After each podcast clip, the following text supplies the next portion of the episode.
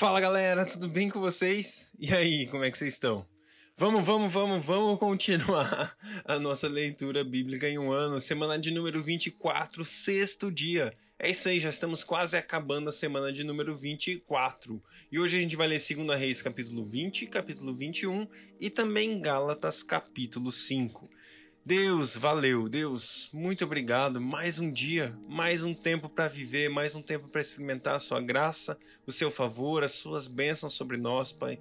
Mais um tempo para poder gritar bem alto que somos teus filhos, amados por ti, desejados pelo Senhor, Pai, queridos por ti, Senhor.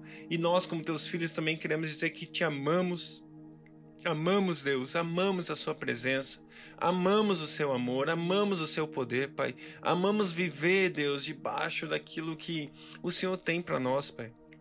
Que honra, Pai. Que honra nós temos, Deus, de poder dizer que somos Teus filhos, Pai.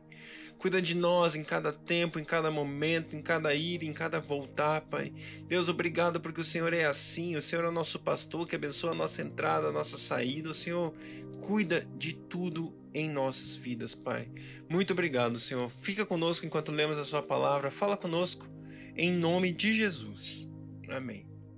2 Reis, capítulo 20. Naquele tempo, Ezequias ficou doente e quase morreu. O profeta Isaías, filho de Amós, foi visitá-lo e lhe disse: Assim diz o Senhor: Ponha em ordem a sua casa, pois você vai morrer, não se recuperará. Ezequias virou o rosto para a parede e orou ao Senhor: Lembra-te, Senhor, como tenho te servido com fidelidade e com devoção sincera. Tenho feito o que tu aprovas. E Ezequias chorou amargamente. Antes de Isaías deixar o pátio, o pátio intermediário, a palavra do Senhor veio a ele: Volte e diga a Ezequias, líder do meu povo: Assim diz o Senhor, Deus de Davi, seu predecessor. Ouvi sua oração e vi suas lágrimas. Eu o curarei. Daqui a três dias você subirá ao templo do Senhor. Acrescentarei quinze anos à sua vida, e livrarei você e esta cidade das mãos do rei da Assíria. Defenderei esta cidade por causa de mim mesmo e do meu servo Davi. Então disse Isaías: Preparem um emplasto de figos eles o fizeram e o aplicaram na úlcera, e ele se recuperou.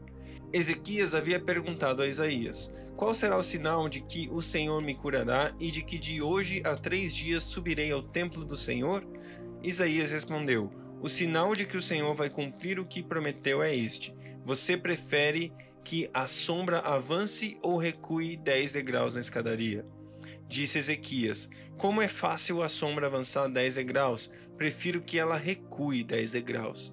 Então o profeta Isaías clamou ao Senhor, e este fez a sombra recuar os dez degraus que havia descido da escadaria de Acás. Naquela época, o rei da Babilônia, Merodach Baladã, filho de Baladã, enviou cartas e um presente para Ezequias, pois soubera de sua doença.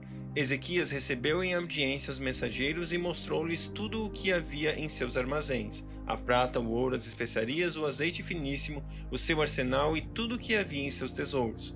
Não houve nada em seu palácio ou seu reino que Ezequias não lhes mostrasse. Então o profeta Isaías foi ao rei Ezequias e lhe perguntou: O que esses homens disseram? De onde vieram? Ezequias respondeu: De uma terra distante vieram da Babilônia. O profeta, o profeta perguntou: O que eles viram em seu palácio? Diz Ezequias: Viram tudo em meu palácio, e não há nada em meus tesouros que não lhes tenha mostrado. Então Isaías disse a Ezequias: Ouça a palavra do Senhor. Um dia, tudo o que se encontra em seu palácio, bem como tudo o que seus antepassados acumularam até hoje, será levado para a Babilônia. Nada restará, diz o Senhor. Alguns dos seus próprios descendentes serão levados, e eles se tornarão eunucos no palácio do rei da Babilônia. Respondeu Ezequias ao profeta: Boa é a palavra do Senhor que anunciaste, pois ele entendeu que durante sua vida haveria paz e segurança. Os demais acontecimentos do reinado de Ezequias, todas as suas realizações, inclusive a construção do açude e do túnel que canalizou água para a cidade, estão escritos no livro dos registros históricos dos reis de Judá. Ezequias descansou com seus antepassados e seu filho Manassés foi o seu sucessor. 2 Reis capítulo 21 Manassés tinha, on, tinha 12 anos de idade quando começou a reinar e reinou 55 anos em Jerusalém. O nome de sua mãe era Efzibá. Ele fez o que o Senhor reprova, imitando as práticas detestáveis das nações que o Senhor havia expulsado de diante dos israelitas. Reconstruiu os altares idólatras que seu pai Ezequias havia demolido e também ergueu altares para Baal e fez um poste sagrado para Será, como fizera Acabe, rei de Israel. Inclinou-se diante de todos os exércitos celestes e lhes prestou culto. Construiu altares no templo do Senhor, do qual este havia dito: Em Jerusalém porei o meu nome. Nos dois pátios do templo do Senhor ele construiu altares para todos os exércitos celestes. Chegou a queimar o próprio filho em sacrifício, praticou feitiçaria e adivinhação e recorreu a médiuns que a quem consultava os espíritos fez o que o Senhor reprova, provocando-o a ira. Ele tomou o poste sagrado que havia feito e o pôs no templo, do qual o Senhor tinha dito a Davi e a seu filho Salomão: Neste templo e em Jerusalém, que escolhi dentre todas as tribos de Israel, porei o meu nome para sempre. Não farei os pés dos israelitas andarem errantes novamente, longe da terra que dei aos seus antepassados, se tão somente tiverem o cuidado de fazer tudo o que lhes ordenei e de obedecer a toda a lei que meu servo Moisés lhes deu. Mas o povo não quis ouvir. Manassés os desviou a ponto de fazerem pior do que as nações que o Senhor havia destruído diante dos israelitas. E o Senhor disse por, por intermédio dos seus servos, os profetas. Manassés, rei de Judá, cometeu esses atos repugnantes. Agiu pior do que os amorreus que o antecederam e também levou Judá a pecar com ídolos que fizera.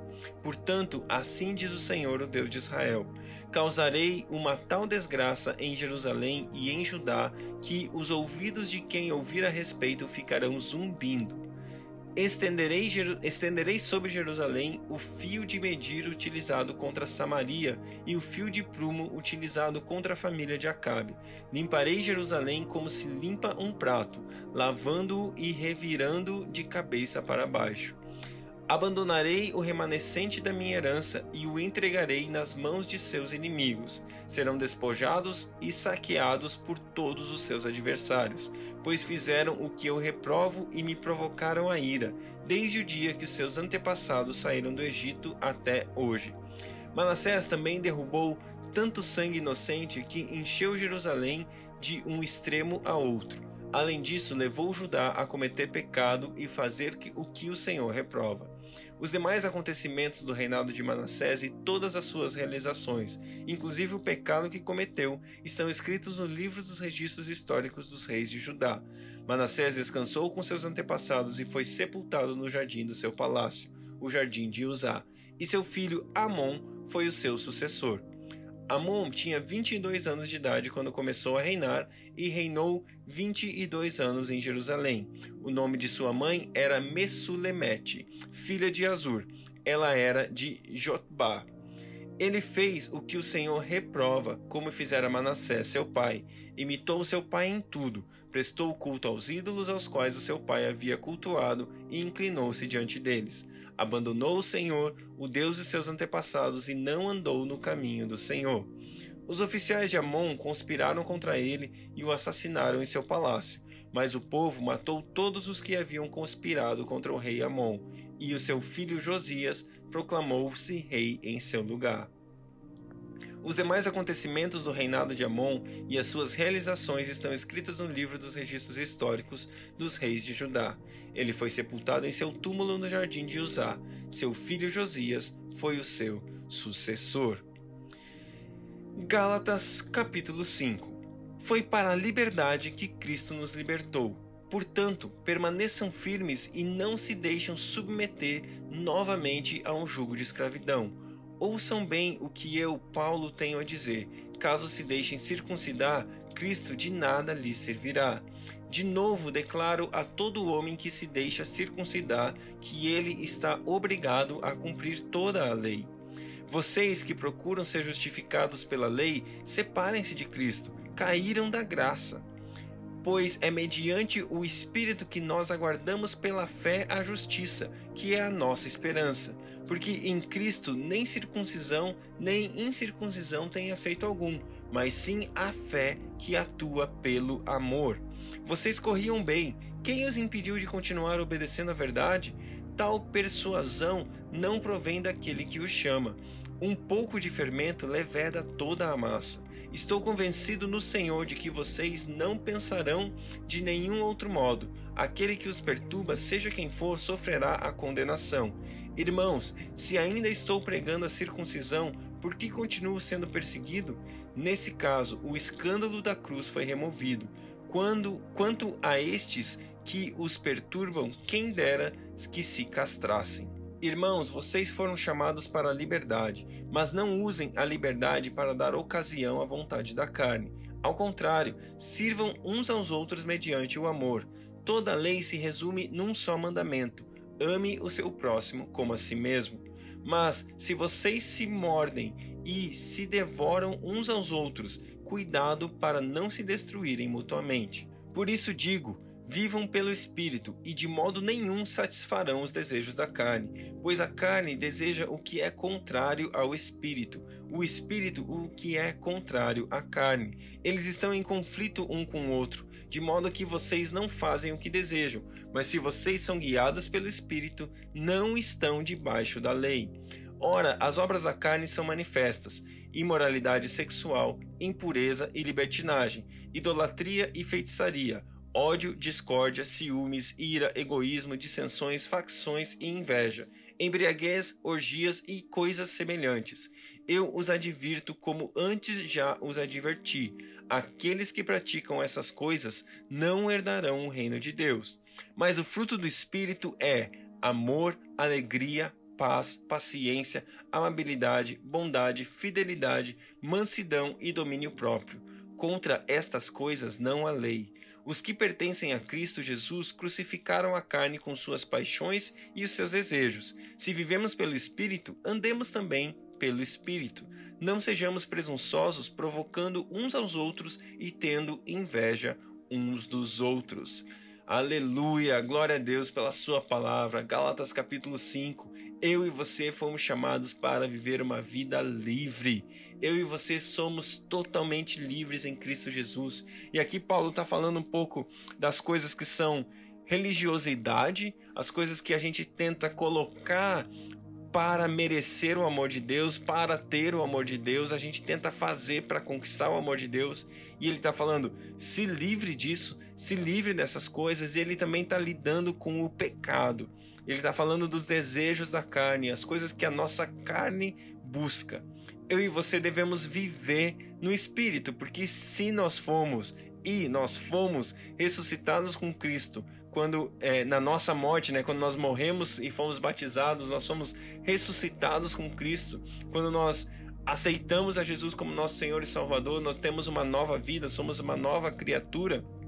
E, sendo assim, nós vivemos um novo padrão, num novo patamar, num novo estilo de vida, que é o estilo de vida guiado pelo Espírito.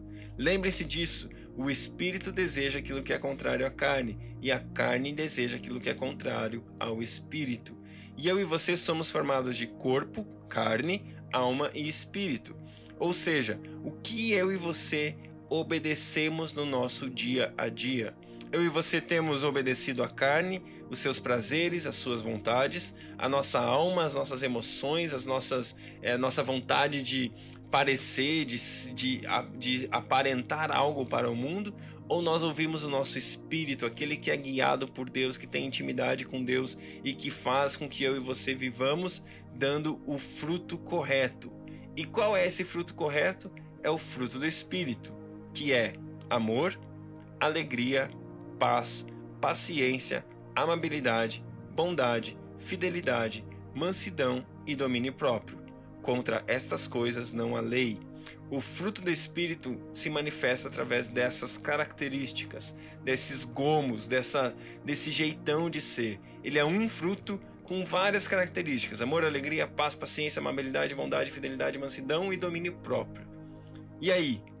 Olhe para as nossas vidas, olhe para a sua vida e, e se pergunte: o meu fruto, as minhas ações são frutos de amor, alegria, paz, paciência, amabilidade, bondade, fidelidade, mansidão e domínio próprio, ou são diferentes disso? Tudo aquilo que é diferente disso provavelmente seja fruto da nossa carne, seja fruto daquilo que não é a vontade de Deus. Que você possa viver uma vida frutificando no espírito em nome de Jesus. Que Deus te abençoe e até amanhã.